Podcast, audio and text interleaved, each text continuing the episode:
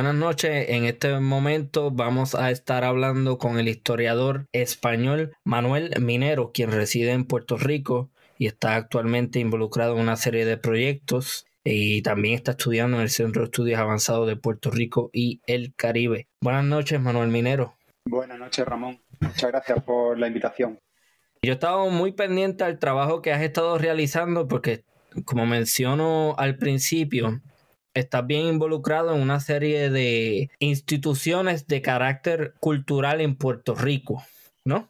Así es, así es. Es una de mis principales ocupaciones aquí en, Puerto Rico, sí. Quiero entrar brevemente, porque a mí me interesa mucho un aspecto un tanto personal. ¿En qué parte de España naces?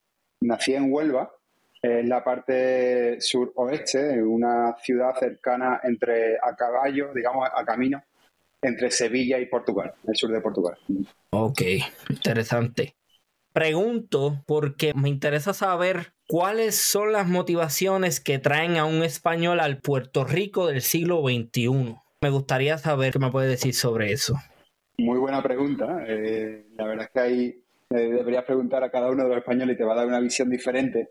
Mm. Pero eh, nada, de momento te facilito la mía y te dejo ese deber para más para adelante, porque ahí hay tarea. En mi caso, lo que me trajo a Puerto Rico fue un proyecto cultural. Se trataba de, una embarcación, una réplica de un galeón del siglo XVII, con el que crucé el Atlántico en 2013. Y bueno, trajimos ese museo flotante aquí a San Juan de Puerto Rico, establecí relaciones ahí, pues trabajaba en la parte cultural durante la estancia en los diferentes puertos establecí esas relaciones con, cierto ambiente cultural y, portuario aquí en, San Juan y eso me permitió que conforme avanzaba el, proyecto del Galeón ya por Estados Unidos, pues eh, cuando volvimos de nuevo a, Puerto Rico, en este caso al puerto de Ceiba, pues surgió el, el proyecto del Museo del Mar en San Juan y ahí pues decidí comenzar la dirección del museo. Al momento de llegar a Puerto Rico, ¿Ya tenías estudios en la disciplina de la historia? Bueno, buenísima pregunta. Eh, siempre me había atraído, de hecho, yo soy licenciado en periodismo por la Universidad de Sevilla. Ahí, sobre todo, mi especialización fue en comunicación empresarial y después eh, toda asignatura dedicada a la historia la, la, elegía, puesto que no había mejor ciudad para estudiar historia que aquella en donde está el archivo de India. Y ya te digo, aún tengo cuando vuelvo a Sevilla aún tengo discusiones con mi compañero de universidad por la de fotocopias que le hice pagar en el archivo de Indias que no eran baratas para ese momento. Así que todavía debo muchas cervezas cuando vuelvo por allí para hacer esos pagos. Eh, pero eh, siempre me atrajo la historia.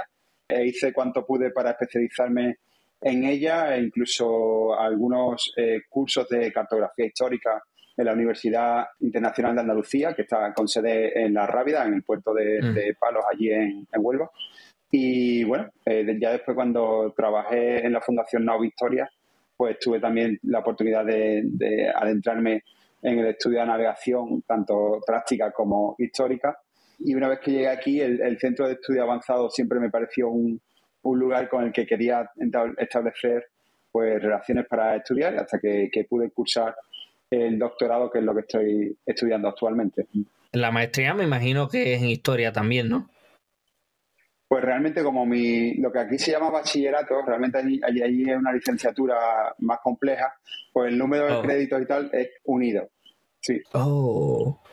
Mm. Ok, entonces para todos los propósitos viene siendo como un bachillerato y una maestría unido. Y eso es lo que viene siendo un licenciado en España. Así es, sí. En ese momento, por ese plan, que es previo al plan Bolonia, que fue posterior al mío, contaba como eso, sí. Ok, sí, sí, que en Puerto Rico seguimos el modelo anglosajón, que viene siendo el bachillerato, la maestría, el doctorado, el postdoctorado y todo eso.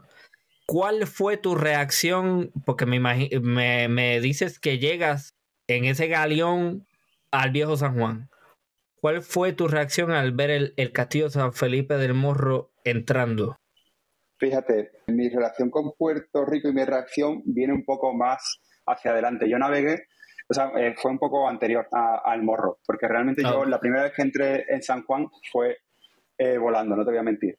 Pero ah. yo crucé el Atlántico navegando desde Mallorca hasta República Dominicana. Es decir, yo navegué por el sur por el sur de, Puerto Rico antes de llegar aquí. La reacción cuando, cuando llegas al Caribe, navegando en el, galeón, es, muy curiosa porque vienes de un mar, o sea, perdón, del Océano Atlántico que está prácticamente diseñado para, el galeón está diseñado para navegar ese Atlántico, ¿no? Con ese viento portante dando eh, por, la aleta, eh, con, esa vela cuadra perfectamente diseñada para aprovechar esos vientos y esa ola tendida del Atlántico tan característica que vuelve otra vez a la ola corta del Caribe muy parecida a la Mediterránea, que no está tan, tan hecha este tipo de barcos.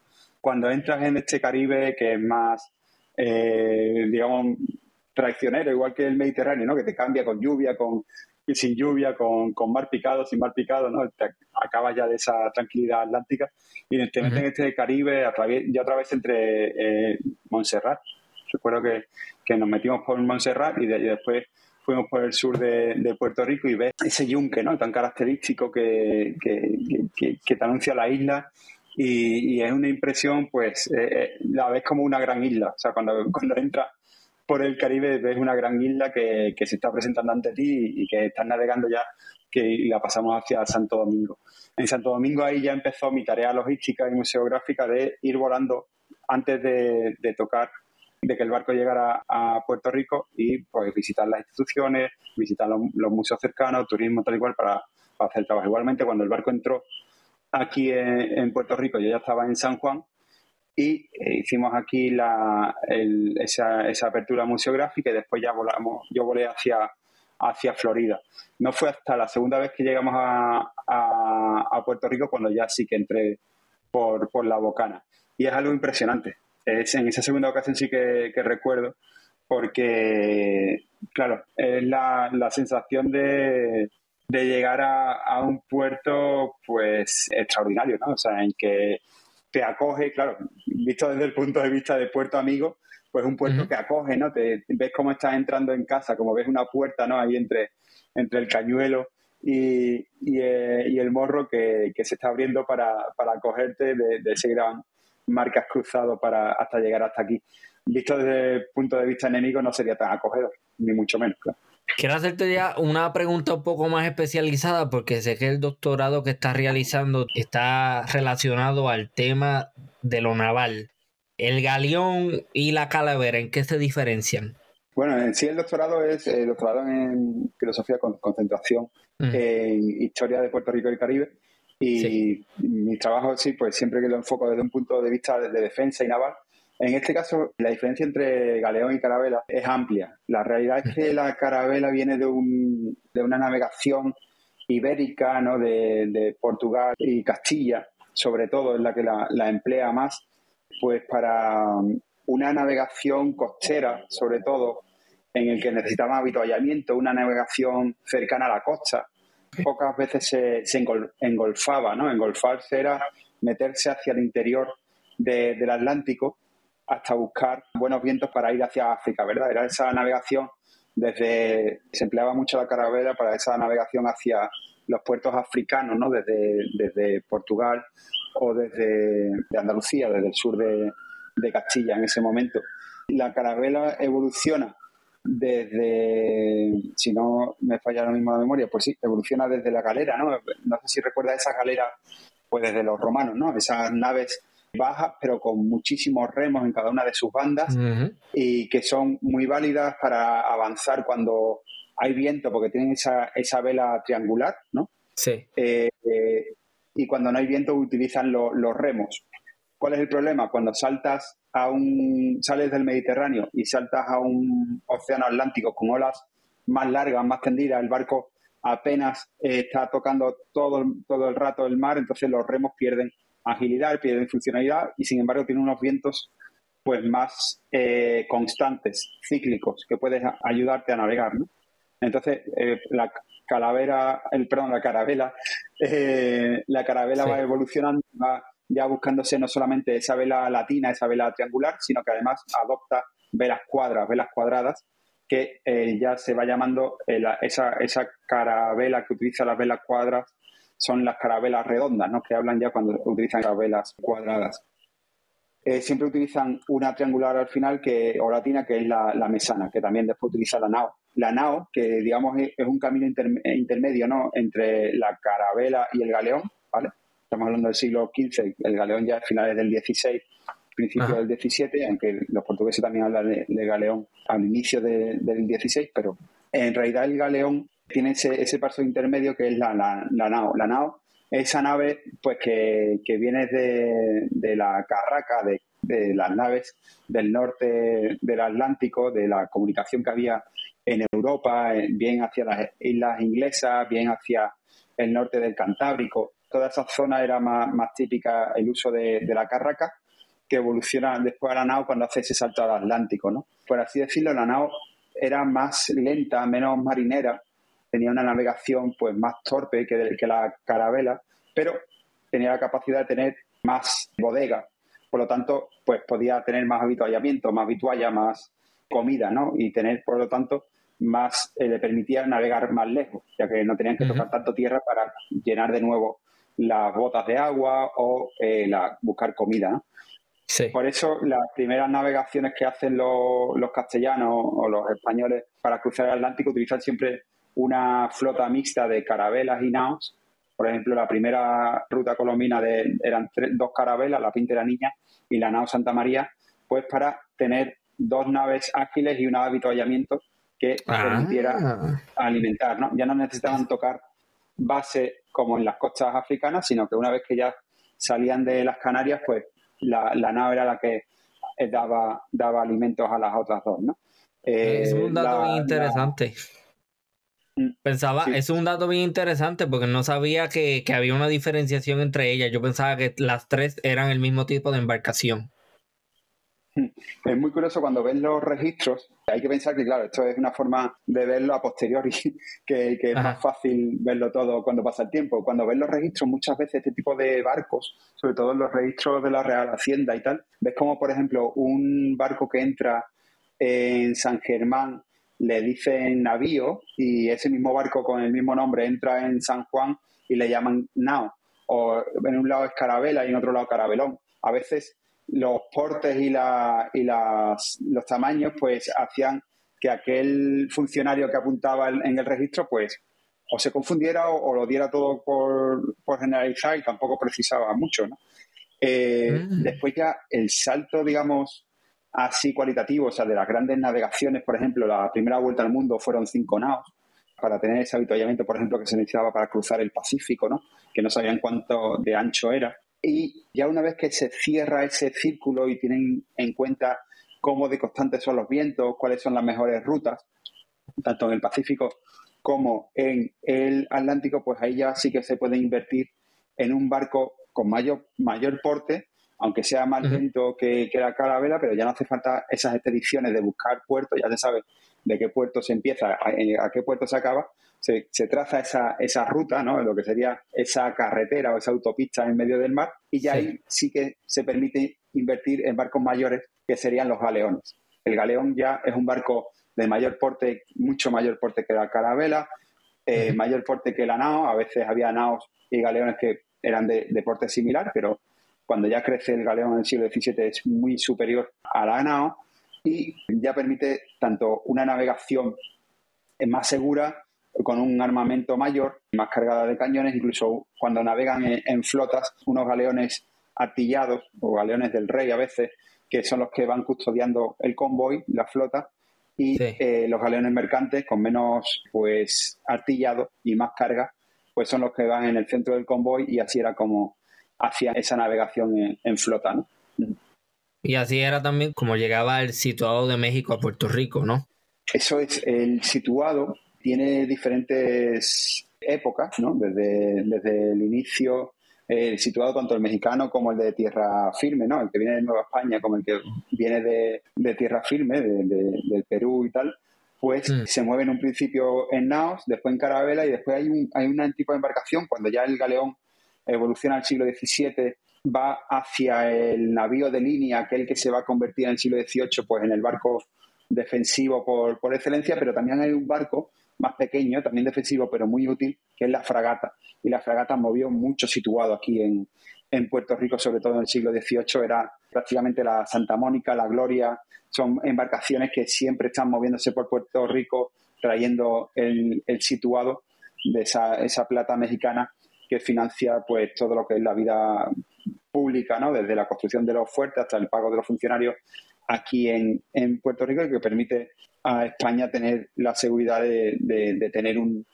una puerta segura en Puerto Rico. El situado se movía desde La Habana, Santo Domingo, Puerto Rico, Trinidad.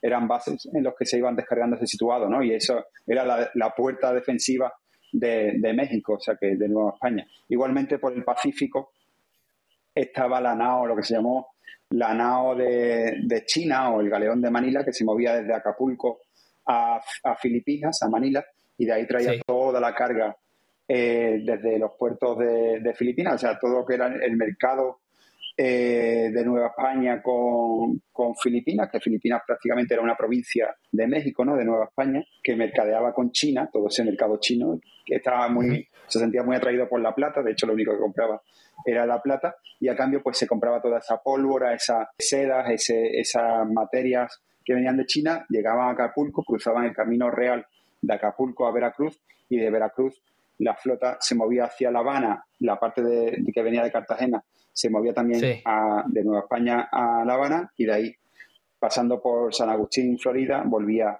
a Europa por vía las Azores, eh, vía Lisboa o vía Sevilla o Cádiz posteriormente. Y de ahí volvía el ciclo y se movía de nuevo hacia las Canarias, Puerto Rico, si necesitaba hacer aguada eh, Puerto Rico y después seguía ya hacia Cartagena y Veracruz. ¿no? Era un ciclo que dependía mucho de, la seguridad, del viento, de toda la, disposición.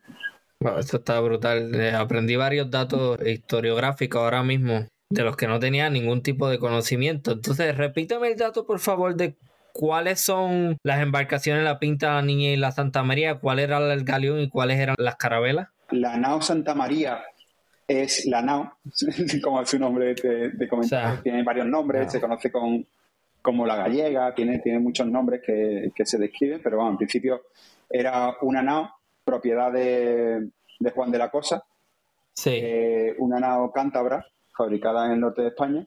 La Pinta y la Niña eran propiedad de los marinos de Palo de la Frontera y de Moguer, del sur de España, de, de Huelva, de hecho, y fueron, digamos, pues puestos a su disposición para digamos, pues a disposición de, la expedición de Colombina, pues para hacer frente a los pagos que, tenían en deuda los marinos de la parte onubense, de la parte de Huelva, conforme a, digamos, a la corte y tal, porque habían, digamos, pues, como hombres de mar de esa época, pues habían ofendido a los portugueses, tenían varias, en tiempos de paz, tenían como varias deudas con la corona y la corona, en ese caso de Isabel sobre Castilla, pues se la hizo pagar pues con esa oportunidad de dar sus, eh, sus hombres y sus carabelas para esta, esta expedición. Para que tengamos en cuenta y, viéndola como ejemplo de agilidad en el mar y quién se defendía mejor en el mar y tal, es decir, al lado las carabelas, una, aunque sea un poco simplificado, pero para que se nos quede en la mente, uno de los de las muestras que fue de, lo bien que navegaban las carabelas y lo, y lo torpe que podía llegar a ser una nao,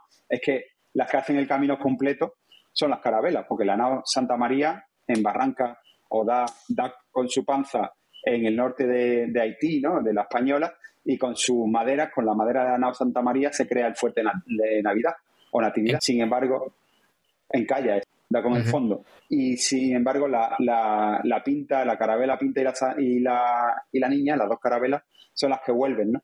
hacia Bayona y hacia Lisboa y traen ya a Cristóbal Colón de, de vuelta. Interesante.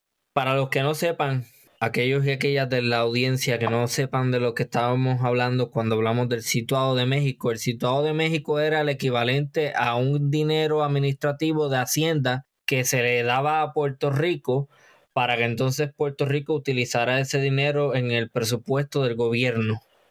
Ese es el situado de México. Ya llegas a Puerto Rico, ¿en qué momento decides estudiar historia? Bueno, realmente sí. Eh, ya había estudiado, como te había mencionado, me había involucrado mucho en, la historia y para, traer aquí el proyecto del Galeón Andalucía, que en ese momento promocionábamos la Constitución de 1812, pues antes de llegar a puerto teníamos que preparar toda la museología y tal. Había una museología básica que hablaba de la Constitución de 1812 y a eso pues le, aplicamos o le apliqué todo lo que sería el papel de Ramón Pagüey y Giral, todo lo que era la influencia del contexto histórico de ese momento de Puerto Rico en ese momento de 1812, ¿no? lo que había sido la batalla de 1797 contra los ingleses y las repercusiones de la visita de Pago de Girard a España, la firma de Constitución y, la Constitución aquí en Puerto Rico. En ese momento ya, pues ahí me, me atrajo mucho la historia de Puerto Rico y posteriormente, pues cuando volví y pude llevar eh, a cabo el proyecto de dirigir el Museo del Mar, pues ya la implicación fue total, ¿no? Ahí tuve que dedicar muchas horas a lo que fue la lectura de historiografía puertorriqueña, eh, sobre todo pues referente a lo que es la navegación, a todo lo que sería aplicar el conocimiento que ya tenía al caso concreto de Puerto Rico y conforme más me involucraba, pues más dudas tenía, ¿no? Y sigo teniendo de muchos aspectos históricos, pues donde hay ciertas lagunas que, que da gusto eh, investigar y, de qué bueno saber. Me refería a en qué momento empiezas a estudiar historia en el Centro de Estudios Avanzados de Puerto Rico y el Caribe. Ah, vale, de acuerdo. Pues en concreto, el estudio del doctorado lo empecé en 2021. Ah, ok. Muy interesante. Sí, sí, sí. Eh, en tu opinión, ¿cuán estudiado es el aspecto naval en Puerto Rico? Porque me dice que tienes preguntas eh, y eso lo que me da a entender es que no necesariamente se ha escrito mucho sobre el tema. Claro, a ver, se ha escrito mucho sobre el tema, puesto que se ha escrito mucho sobre la historia de Puerto Rico y la historia de Puerto Rico se ha vivido sobre el mar. O sea, la historia de Puerto Rico, al ser un archipiélago, eh, está siempre relacionado con, la historia marítima. ¿Qué ocurre? Pues que se, mucho de lo escrito se ve de lo que ha ocurrido en tierra y poco de lo escrito se ve de lo que ha pasado eh, durante la navegación, ¿no? Exacto. Entonces ahí hay, hay mucho, mucho por lo que trabajar y por lo que seguir investigando, ¿no? Eh, yo qué sé, hay casos paradigmáticos, ¿no? De, por ejemplo, pues Miguel Enrique, ¿no? Por ejemplo, sabemos que López Canto escribe mucho sobre sus posesiones en tierra, mm, industria manejaba y, y, él es uno de los que hace enumeraciones de embarcaciones y tal, pero eso es, eso da pie a, que estudiemos más sobre el contexto de la navegación en ese momento, por qué decide, por ejemplo, construir fortificaciones, por qué decide invertir en ciertos tipos de, embarcaciones y no en otras, hasta dónde llega su rango de, ataque, por qué tiene posibilidad de atacar tan al norte del Atlántico y quién lo defiende en caso de que se meta en un pleito con otras potencias. O sea que mm. igual quien dice Miguel Enrique dice otros personajes en, otros momentos de la historia. Para los que no saben, porque yo he escuchado de Miguel Enrique, pero ¿quién es Miguel Enrique de forma breve? Porque Miguel Enrique es una figura importantísima en la historia de Puerto Rico. Así es. Sí, Miguel Enrique por muchos es considerado el hombre más poderoso de, Puerto Rico, ¿no? En su momento. Fue este corsario, armador corsario, mejor dicho. Mm. Armador es aquel que es dueño de una flota, ¿de acuerdo? Ok.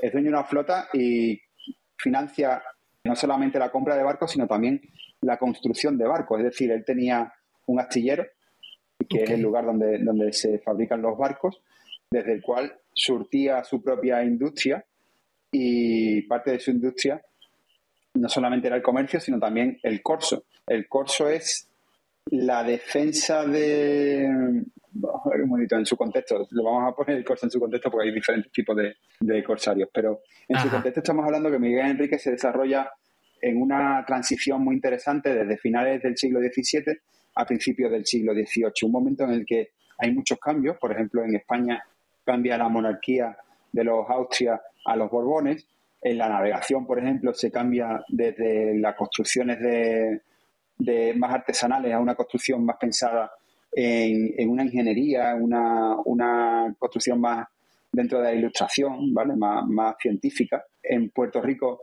también todo, todo eso influye y digamos que él a, la misma vez en su vida pasa desde tener una vida pues de un joven zapatero con como todo el mundo sabemos pues algunas relaciones veladas no no, no muy no muy públicas con eh, digamos personas con cierto poder en Puerto Rico que eh, le permite hacer una carrera soldadesca dentro de los cuerpos de artillería de San Juan y que después salta al mundo del comercio y consigue una patente de corso. Esa patente que le permitía, esa patente que era, la patente era un documento por el cual a ti se te permitía atacar a los piratas. ¿Quién eran los piratas? Los piratas eran aquellos digamos, marinos que navegaban en barcos sin ninguna bandera. Ninguna potencia naval certificaba que ese barco estaba bajo su bandera. No tenía, digamos, una, una matrícula, ¿no? una licencia para, para navegar o atacar en nombre de ninguna potencia. Sin embargo, el Corso era un eh, capitán privado, podía, podía, ser un armador, un dueño de flota como era Miguel Enrique,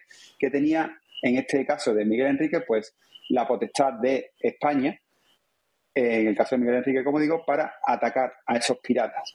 Claro, Miguel Enrique, como era un hombre pues bastante listo, avispado y un hombre de su tiempo, un hombre de mar, pues utilizaba esa patente de corso pues muchas veces para defender Puerto Rico, incluso recuperar la isla de Vieques, ¿no? Como hizo en 1718, si no me falla la memoria, y también lo hacía para beneficiarse en el comercio, ya que aquel que atacaba a un pirata, si se hacía con el barco, todo lo que tenía ese barco podía venderlo en puertos como, como San Juan sin pagar ciertos aranceles, ciertos impuestos, ¿no? Ese era un beneficio. Muchas veces lo hacía lícitamente, otras veces pues quedaba con sus contactos en, islas ganesas y tal, aquí en el Caribe para intercambiar la, mercancía, meterla en un barco sin bandera y, meterla pues en el puerto de San Juan sin pagar los impuestos y ganar ese, ese margen de, de beneficio. Claro.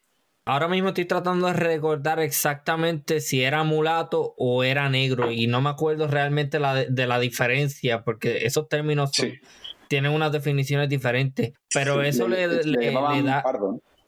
¿Cómo? Pardo. Eh, para su tiempo era, era pardo, sí, mulato. Lo que pasa es que ah. mulato tenía esa connotación también negativa, eh, pero pardo estaba más, podía ser más aceptado, pero sí, sí, era, era eh, mestizo y claro, con todas las dificultades que se entrañaba para su época y, Exactamente. con todo lo que da valor. Incluso él llegó, se me olvidó este dato que es muy importante, él llegó a prestar su flota a Felipe V, el primer Borbón de España, Felipe pues, para defender San Juan.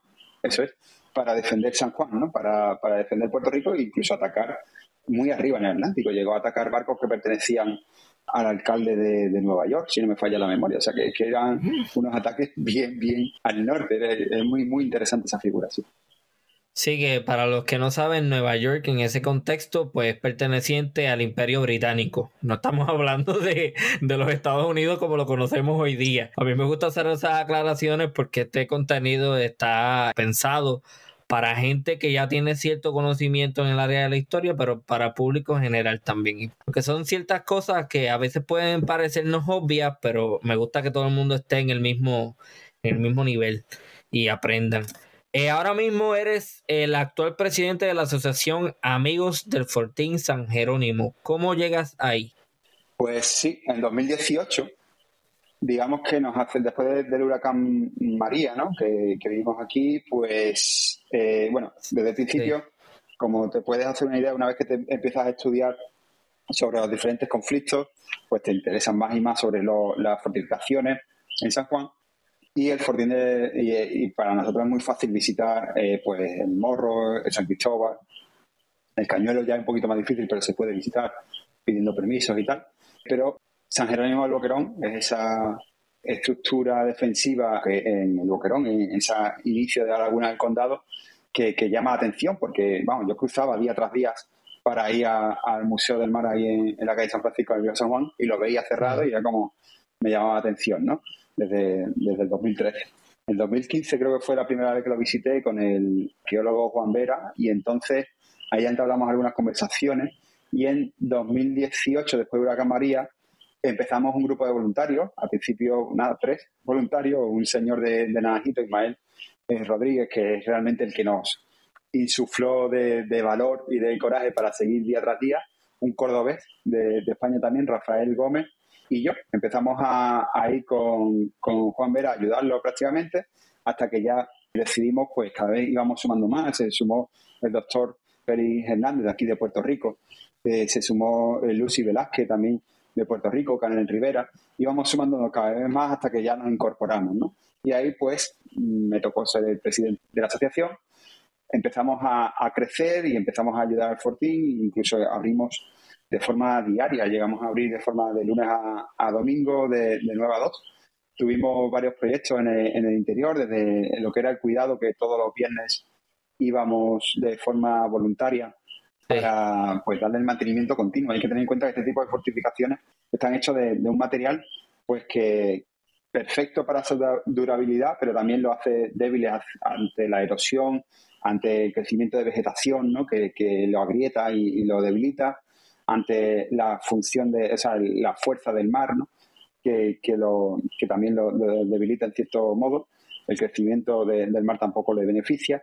Entonces hay que darle un mantenimiento continuo. ¿no? Teníamos ya eh, proyectos y tal para, para su mejora.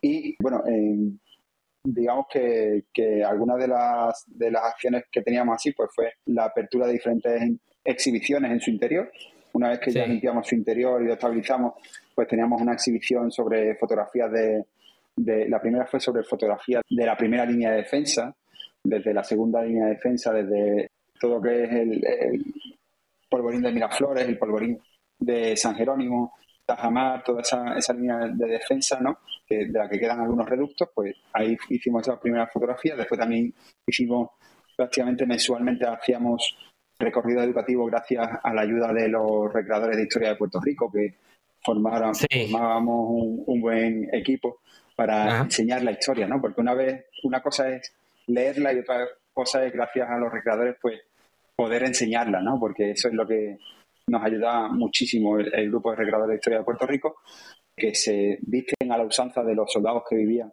en diferentes tiempos, ¿no? Allí en, en el Fortín y después, pues también como presidente, pues otro proyecto era la, eh, la creación de un documental del Fortín, que lo hicimos gracias a la dirección de, Rolando Meléndez. Ese documental ya se ha concluido gracias también a la ayuda de fondos privados y fondos pues públicos eh, de, que han sido eh, pues a, través de grande la Fundación Puertorriqueña de las Humanidades. se va a presentar en noviembre en diferentes puntos de San Juan y a partir de, ese momento también se va a llevar por la isla. Ya se ha presentado a diferentes festivales alrededor de, todo el mundo, desde América hacia Europa. De hecho, ya ha sido seleccionado en el Festival de Oaxaca, México, para entrar en el certamen. Y bueno, en realidad esos fueron muchos de los proyectos. Otro, otro fue la, la...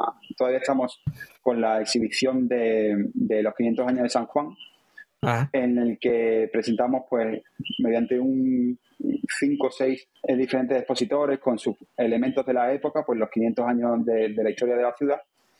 Y ese, esa exhibición todavía sigue abierta, pero ya no se encuentra en el Fortín. El Fortín, digamos que en abril del 2022 fue cerrado por decisión de la dirección ejecutiva de, del ICP, que decidió, pues, digamos, trabajar en unas obras sobre el puente la realidad es que hace falta esa obra porque es necesaria eh, empezar a, trabajar esa obra, aunque todavía no se ha avanzado mucho. Y nosotros, pues, eh, como nos, nos pidieron desalojar el, edificio, pues movimos esa exhibición para que no fuese cerrada, pues a la Casa de España, ¿no? Y ahora, pues, se, se puede visitar en la Casa de España en Puerto Rico. Ok, pregunta que hago. Para las personas interesadas, ¿cómo se llama el documental? Y nuevamente, ¿Cuándo saldrá de San Juan? Porque mucha gente fuera de San Juan también lo quiere ver. Pues mira, nosotros estamos trabajando en esas fechas ahora mismo con diferentes instituciones. Okay. Eh, con Estuario, con la Fundación Puertorriqueña de Humanidades y diferentes centros mm. que hay alrededor de la isla. Y todo aquel que esté interesado pues puede contactar con nosotros, igual que nosotros queremos contactar con ellos, pues a través de nuestras redes sociales de Amigos de Fortín San Jerónimo. Nos pueden encontrar en Facebook, Instagram y Twitter. Y el documental se llama San Jerónimo, una lucha a través del tiempo.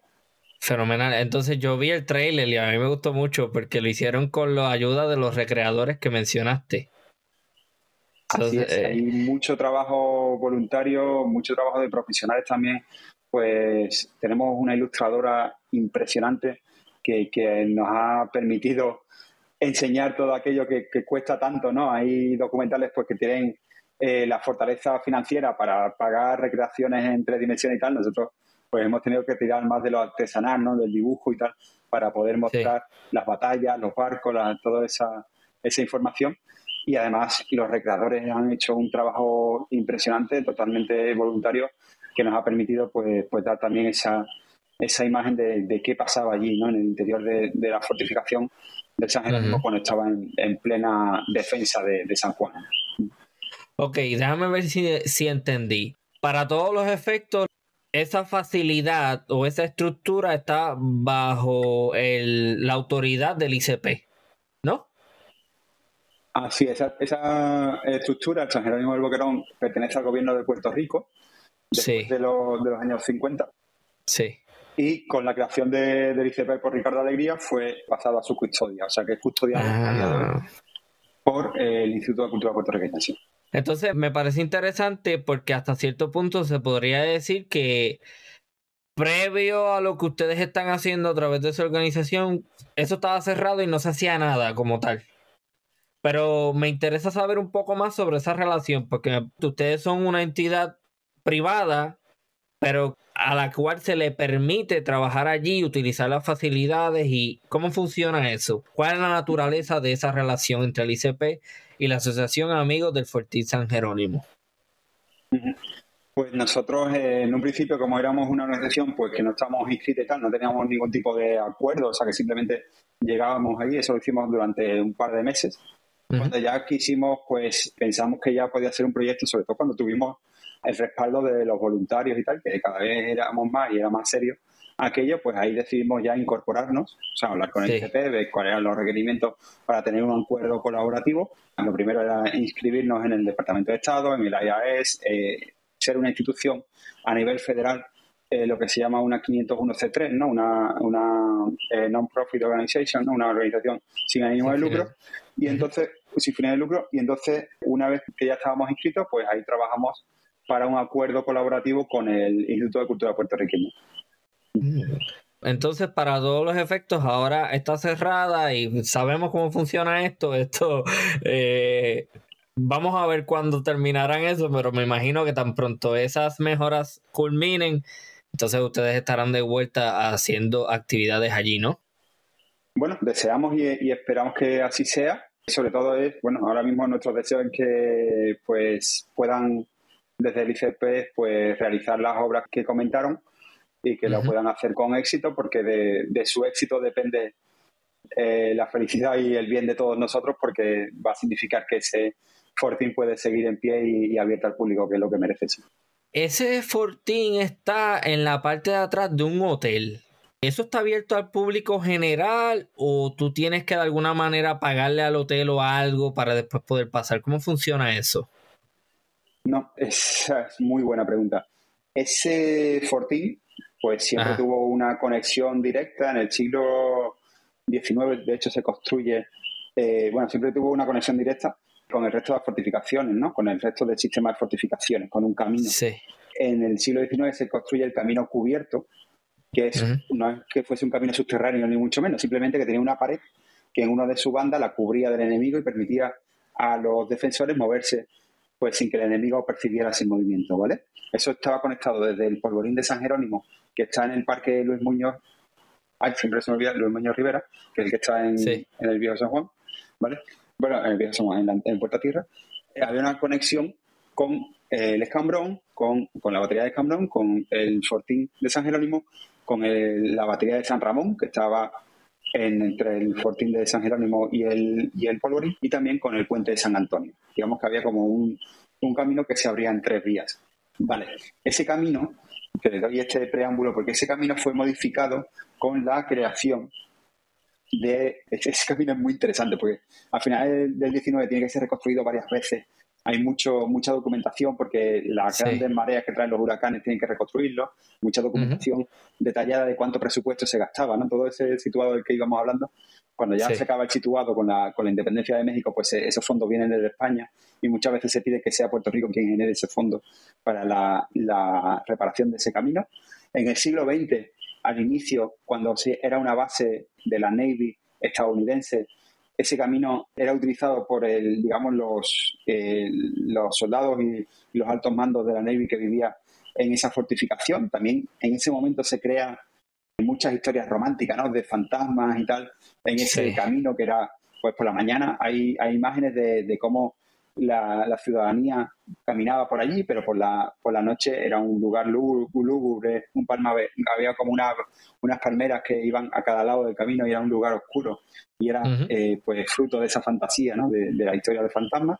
Cuando ya llega el siglo, mitad del siglo XX, se decide pues construir el hotel que en un momento incluso para, construir el hotel se pide pues el último alto mando del Navy que había estado allí tenía había alquilado esa zona entonces tienen que expropiarlo tenía un, contrato de alquiler pues a 999 años pagando un dólar al año o sea era un contrato bastante extraño como suelen ser este tipo de cosas correcto entonces nada expropian a Baker y eso pasa a manos al principio del municipio y ya después del gobierno de Puerto Rico.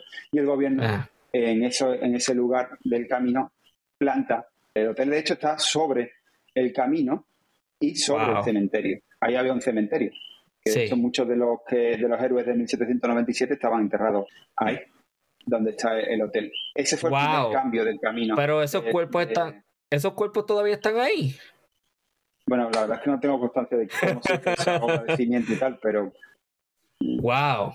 Si, si fueron removidos, no fueron removidos de una forma que sepamos pues, documentada y tal, porque eh, no, sabemos cómo, cómo fueron removidos. Si fueron removidos. El caso es que ese fue el primer cambio del, camino. El segundo cambio vino cuando se conformó la, la, configuración actual con, con, lo que fue ya el Paseo Caribe y tal, en el que ya se mueve de nuevo el camino, se modifica de nuevo el camino y se crea pues ya la calle Rosales. Esa calle Rosales es una calle pública, de acceso público, que a veces es cerrada por hoteles y tal, pero que debería ser estar abierta para que toda la persona que quiera pueda acceder, porque ya te digo, es un camino público hacia un eh, espacio público como es el, el Fortín de, San Jerónimo. Ok, o sea que contestando la pregunta, no deberíamos tener ningún problema yendo allá. No tenemos que pagarle a nadie ni nada por el estilo. Usted si quiere puede ir allí. Esperemos que próximamente sean esas reparaciones que el ICP está llevando a cabo para que entonces se pueda, los que estamos interesados podamos visitar eso allí. Eso en algún momento fue una casa, una casa privada, ¿no? Claro. Eh, eso fue una residencia privada. Sí. A ver, cuando. No sé si has visto esa foto antigua que aparece una casa arriba del fuerte. Sí, la he visto. A eso nos referimos. Esa casa fue construida a mitad del siglo XIX. ¿De acuerdo? Hay un caso de, de rebelión de los artilleros del San Jerónimo, cuando todavía estaba el ejército español, y tras los juicios y tal se dan cuenta que no hay un capitán de fuera de Puerta de Tierra.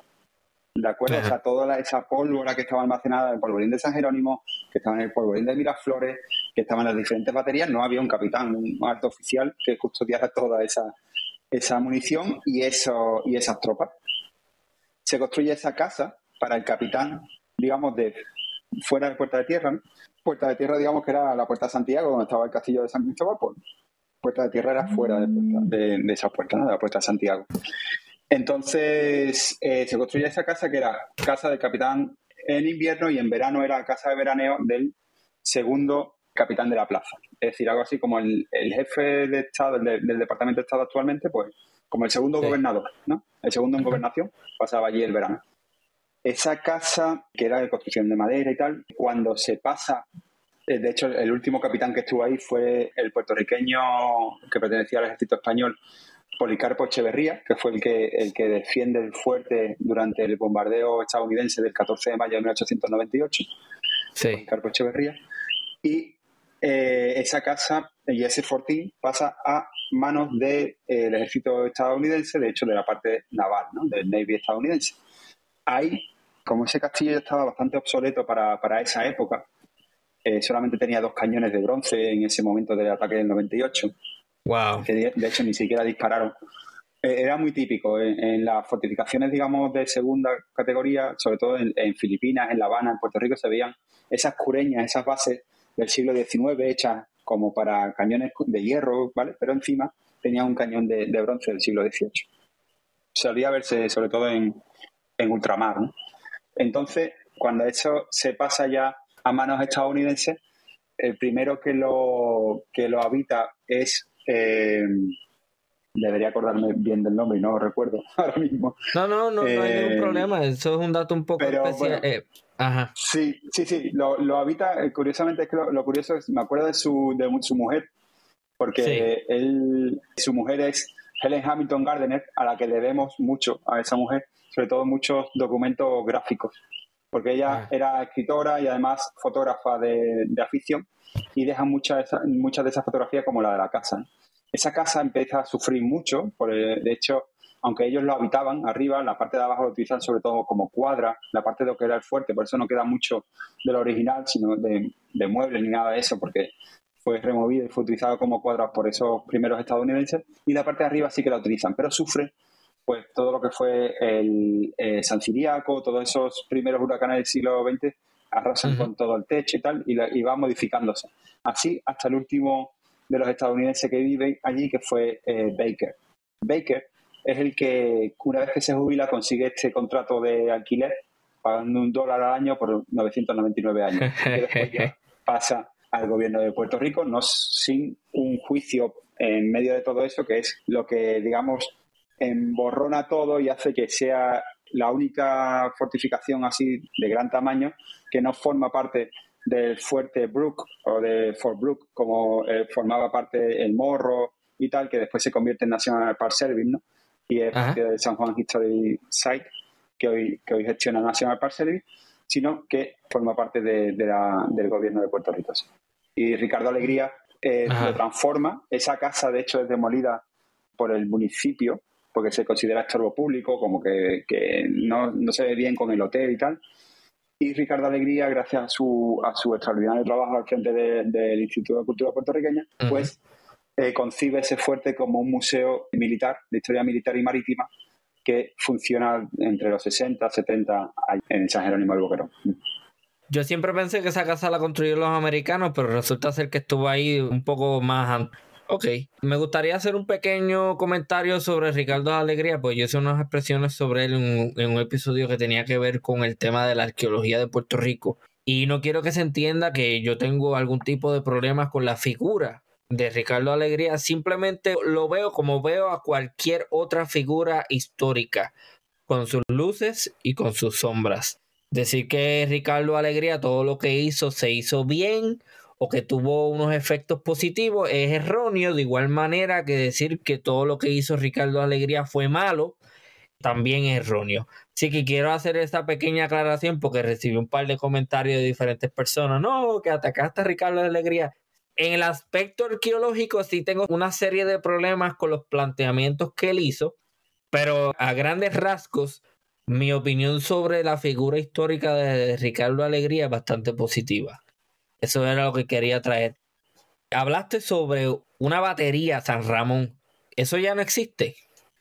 Pues sí que existe un pequeño reducto que es la ah. garita de San Ramón. La garita de San Ramón está justo en la entrada del Hotel Hilton. Esa garita que se ve ahí individual, eso formaba parte de San Ramón. San Ramón es una de las baterías que más evoluciona, es muy bonito, bueno, para aquel que le guste, claro, ver esa evolución de esa batería desde el siglo XVIII hasta el siglo XIX al final, porque nace como una, una batería que secunda, digamos, el ataque del San Jerónimo, ¿vale? Eh, dispara sobre, sobre el San Jerónimo, de hecho, y se acasamata. Se, se acasamata quiere decir que su construcción deja de, o sea, perdón, sus cañones dejan de estar, de estar al descubierto y empiezan ah. a estar bajo, no bajo tierra hundidos, sino que se, se cubren, ¿vale? Para estar más como a, la usanza del siglo XIX, es decir, una, una, batería que evoluciona. De ella solamente pues está el vestigio de esa, de esa garita que necesita mucha ayuda y mucho cuidado y que está allí en, en la entrada de, del Hilton, sí. A mí me gustaría pensar que los cuerpos de los soldados que defendieron Puerto Rico en 1797 no están ahí. Porque. Pero nada, nada. Eh, no voy a decir más nada sobre eso. Pues ¿Tú te imaginas que esos cuerpos estén allí encima de un hotel? Es como que. Es una historia de medio siglo bailando, bailando sobre esos cuerpos. sí, sí, sí. Voy a hacer un comentario y quiero que entiendan que lo hago en forma de broma cuando ves este tipo de fortificaciones, tú no piensas, no has llegado a pensar, coño, todo esto era de nosotros los españoles en algún momento y ahora no. Quiero que entiendas. Nunca te ha pasado por la cabeza. es inevitable, es inevitable. Claro. yo creo que igual que, que un yo qué sé, o sea, te, te puedo decir como si un eh, señor de, o una señora de Marruecos llega a la Alhambra y dice, madre mía, lo que ah, construimos aquí, ¿no? O sea, es como, qué barbaridad, ¿no? Lo que fuimos capaces de, construir y tal. También, o sea, visto, igual que el comentario que antes comentaste de Ricardo Alegría, visto desde la visión de la época, puesto en su contexto, viendo todo lo negativo y todo lo positivo que se, que se hizo, ¿no? O sea, que no es que sea un milagro ni que tal, o sea, todo hay que contextualizarlo.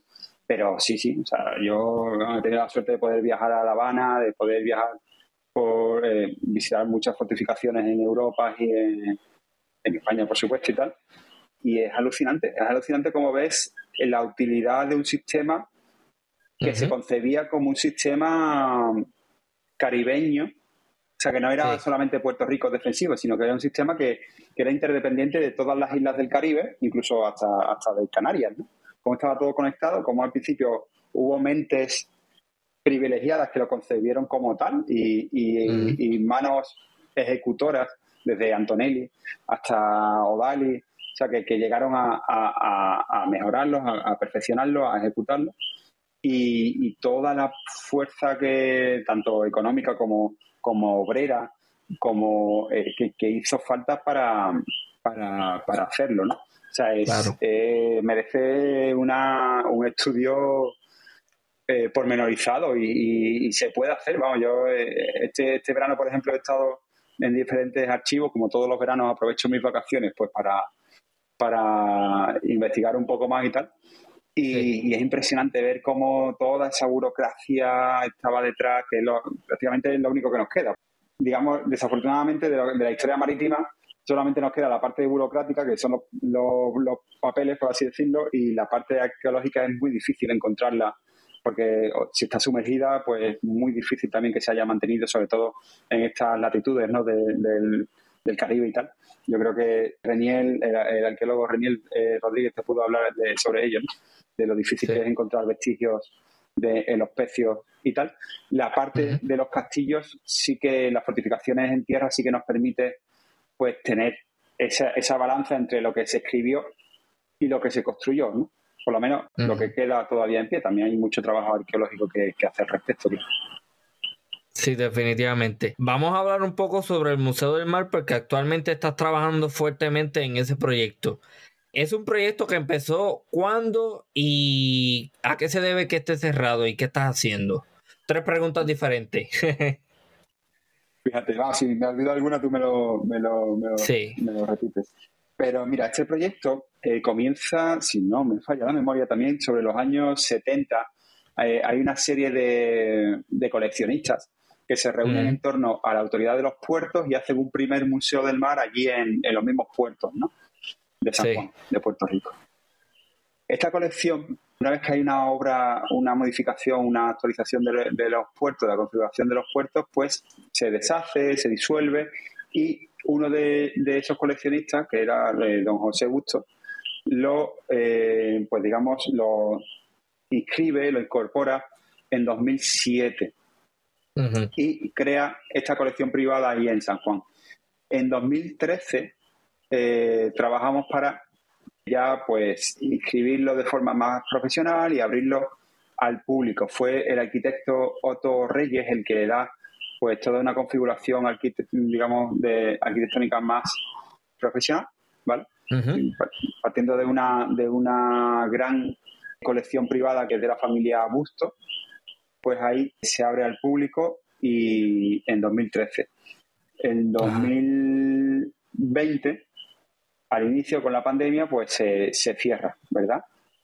En medio de este proceso, lamentablemente, pues el, señor José Busto pues murió recientemente y sus hijos pues eh, y herederos pues quieren que su legado quede en pie y quieren hacer el esfuerzo pues de volver a abrirlo. Por mi parte, pues eso, gracias a, a su, digamos, a la presidencia de, de, de sus herederos y tal, pues se me permite trabajar en este proyecto que con mucho gusto pues me, nos da esta plataforma para divulgar de nuevo todo lo que es la, historia marítima de, Puerto Rico.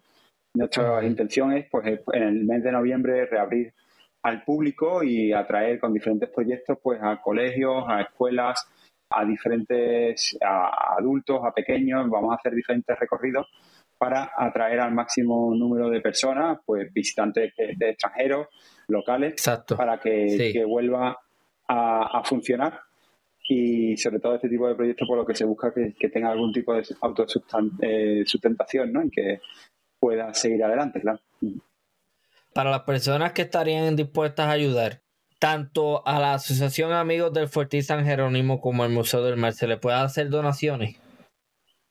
Pues sí, ¿Y cómo se le puede hacer? Sí, sí, pues sobre todo, mira, si nos quieren conocer a través de, nuestra web, si es de Amigos del Fortín de San Jerónimo o del Museo del Mar, cada uno tiene una web independiente, a través de, las redes sociales en las que intentamos ser lo máximo, lo más activos posible pues tanto Museo del Mar como la Asociación de Amigos del Fortín tiene la suya. Y eh, primero, pues nos escribe, tenemos diferentes plataformas, pues a través de la, de la, si quieren donar su tiempo, pues a través de, siempre a través de, las plataformas nos escribe con la disposición, si quieren donar, pues ya lo que serían donativos de efectivo, dinero y tal, pues también a través de la plataforma pueden ver pues a través de PayPal o a través de, de diferentes formas. Lo interesante es que nos escriban, que nos digan pues cuál es su motivación para ayudarnos y que y ver pues cómo esa ayuda pues puede servir para, fortalecer los diferentes proyectos. Vamos a tener diferentes actividades pues de, recorridos y tal, que es una forma muy buena de, de ayudarnos a acudir a esos, a esos recorridos para aquellos que puedan estar en Puerto Rico, claro, y para aquellos que no, pues aquellos que quieran donar su, su tiempo o su dinero, pues a través de, las diferentes plataformas que estamos abriendo para ellos. Excelente. Eh, una cosa que quiero mencionar antes de ir culminando. Sé que recientemente publicaste un libro sobre el ataque holandés de 1625. Háblanos un poco sobre ese proyecto. Pues mira, este proyecto nace de hecho en la, en la página de las redes sociales del Museo del Mar, en un inicio que era la que yo llevaba en ese momento, que pues me obligaba a investigar sobre las diferentes efemérides navales y tal que ocurrían y batallas y tal y, ahí empecé a publicar pues buscando diferentes fuentes desde las holandesas a, la, a las holandesas publicadas en español y las españolas y tal pues ahí empecé a buscar.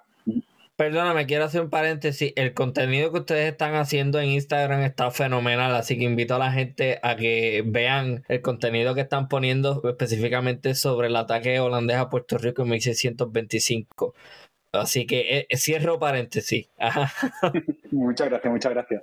De, esas publicaciones empecé a tirar del hilo y cuando llegó un parón mundial llamada pandemia COVID, pues ahí decidí agruparlas todas mejorarla, eh, darle más contenido, eh, incluir las fuentes y tal, y publicar el, libro.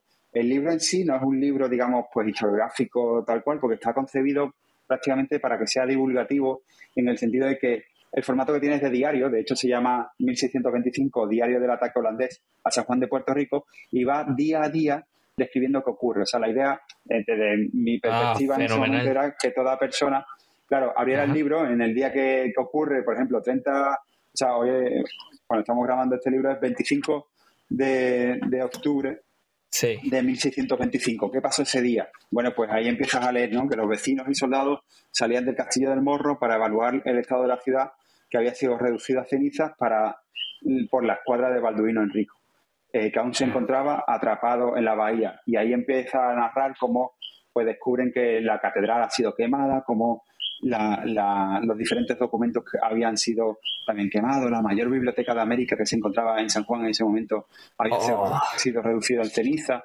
Oh. sí, sí, va descubriendo Lo sufro, lo sufro. Aspectos, claro, no, pues ahí sufrieron todo, ahí incluso Me duele autores españoles autores españoles míticos de esa época como López de Vega le escribe versos no a, a la pérdida que, hubo de, esos libros, ¿no? Y esos versos se encuentran eh, hoy sobre, sobre mármol, escritos en la Catedral de San Juan, ¿no? Que todo lo podemos ver. Y también ese mismo, ese mismo verso se encuentra en una iglesia en España, en Valdepeñas, que era de donde pertenecía, donde había nacido Valbuena, que era el obispo de San Juan, propietario de esa, de esa biblioteca. Entonces, oh. nada, la idea era que cada día pues vas leyendo ese título, ese, ese capítulo de una forma amena y ahí te puedes informar ¿no? de cómo ocurre todo y al final pues tienes una bibliografía, claro, y también pues diferentes aspectos de los, de los personajes principales, incluso cartas que, digamos, pues son testigos de, de qué ocurrió en ese momento. Wow, me encanta eso. El formato está fenomenal porque no es como que tradicional, no es capítulo 1, 2, 3, es literalmente dividido en día a día, es un diario. Fenomenal. ¿Dónde podemos conseguir ese libro? Pues mira, aquí en Puerto Rico está en la librería Laberinto, en Norberto.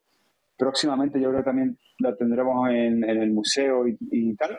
Y eh, para aquellas personas que no están en Puerto Rico, pues a través de Amazon también pueden, pueden conseguirlo. Pregunta respecto al Museo del Mar. Ya mencionaste que lo van a abrir otra vez, ¿verdad? Repite esa fecha, por favor, para las personas que quieran visitarlo. Bueno, pues haremos una apertura y tal que anunciamos en nuestras redes sociales. En principio está mm. pensada para el 7 de noviembre, si todo va bien. Y pues haremos ya aperturas, digamos, más oficiales, pues con recorridos y tal, que publicaremos en nuestras redes sociales del Museo del Mar. Ok, perfecto. Ya creo que, ¿verdad? Si me lo permite, estaríamos haciendo dos más. Dos episodios más con el historiador Manuel Minero. Uno respecto al ataque holandés de 1625 y otro respecto a tu tesis doctoral, la cual todavía estás desarrollando, ¿no? Que es un tema naval de Puerto Rico. Bueno, sí, sí. Eh, de la primera, vamos, lo podemos hacer cuando, cuando desee. De la tesis vamos a tardar un poco más porque todavía vamos, sí. eh, digamos, pues conformando los primeros pasos. Hay mucha investigación ya avanzada que va más bien a aspectos defensivos, incluso terrestre, te diría más bien de fortificación que de navegación pero va combinado. hay una combinación importante porque, ya te digo, al final el que escribe sobre historia de Puerto Rico siempre va a tener un aspecto naval porque estamos en un archipiélago. Y como bien se titula este podcast, es un archipiélago histórico del cual queda mucho por escribir y por saber. Historiador Manuel Minero, ¿alguna conferencia, evento, publicación, algo que te gustaría promocionar en estos momentos? Pues mira, en este momento, eh, cuando publiques este, este podcast, este episodio, espero que, sea posible anunciarlo o que, que puedan ir los, los escuchantes. También dirijo parte del programa cultural de la Casa de España en Puerto Rico, por lo tanto, el 17 de noviembre pueden asistir a una conferencia de un doctor de, de historia de la Universidad de Santander que va a hablar sobre las casas de los indianos, o sea, aquellos españoles que vivían en América y después volvían a España y, construían allí casas, sobre todo en el norte, en el sistema cantábrico, desde el País Vasco hacia Galicia. Es el 17 de noviembre a las 7 de la tarde. En diciembre se va a acercar al puerto de San Juan la nao Trinidad. Bueno, realmente la nao Santa María, pero con el proyecto de nao Trinidad, una embarcación, una réplica de una embarcación que se podrá visitar. Estaremos trabajando desde el Museo del Mar para promocionar cuándo se va a abrir al público y tal.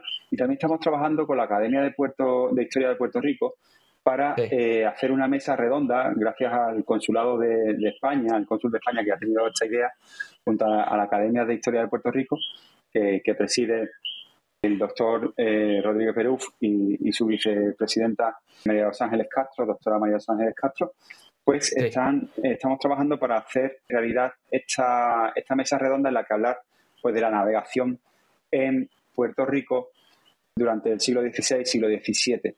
Entonces, nada, todavía son proyectos que estamos en ciernes, pero iremos eh, anunciándolos en nuestras redes sociales.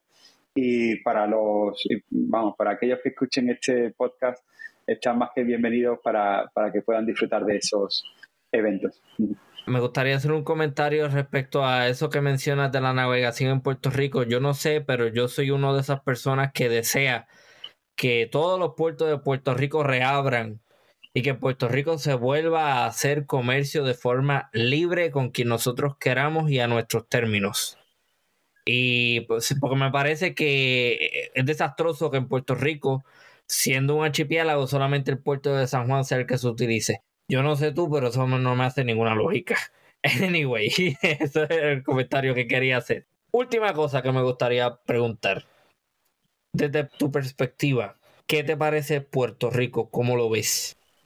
Es una pregunta compleja. bueno, llevo aquí nueve años, o sea que eh, lo he visto de muchas maneras. O sea que, claro, que cuando te dicen como que, te parece, yo qué sé, que te parece tu madre, pues la has visto enfadada, la has visto alegre, la has visto de todo. Pues a Puerto Rico igual. A Puerto Rico eh, lo veo una isla muy acogedora, una isla en la que para el que viene de fuera, pues eh, se encuentra la suerte de, contar con, yo qué sé, con, personas muy hospitalarias.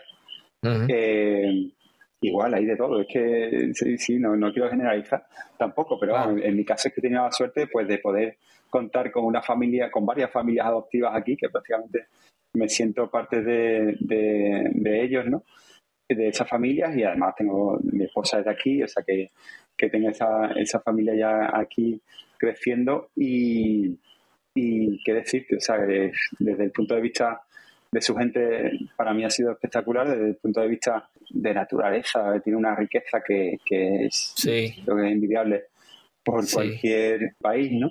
Y después, pues desde el, visto, desde el punto de vista de gestión y tal, pues es como un microcosmo, ¿no? Te encuentras los mismos problemas que, te, que puedes ver en Europa o en Estados Unidos, pues los ves aquí concentrados y los ves aquí más a flor de piel, porque claro, somos menos personas y se observa de otra forma, ¿no? Es como cualquier, claro, cualquier ayuntamiento en Europa y tal, que son de 4 millones de personas, ¿no? Pues aquí lo ves como un estado formado, ¿no? Que, que, se puede observar sus virtudes y sus defectos. O sea que es una, es una pregunta que merece otro, otro capítulo.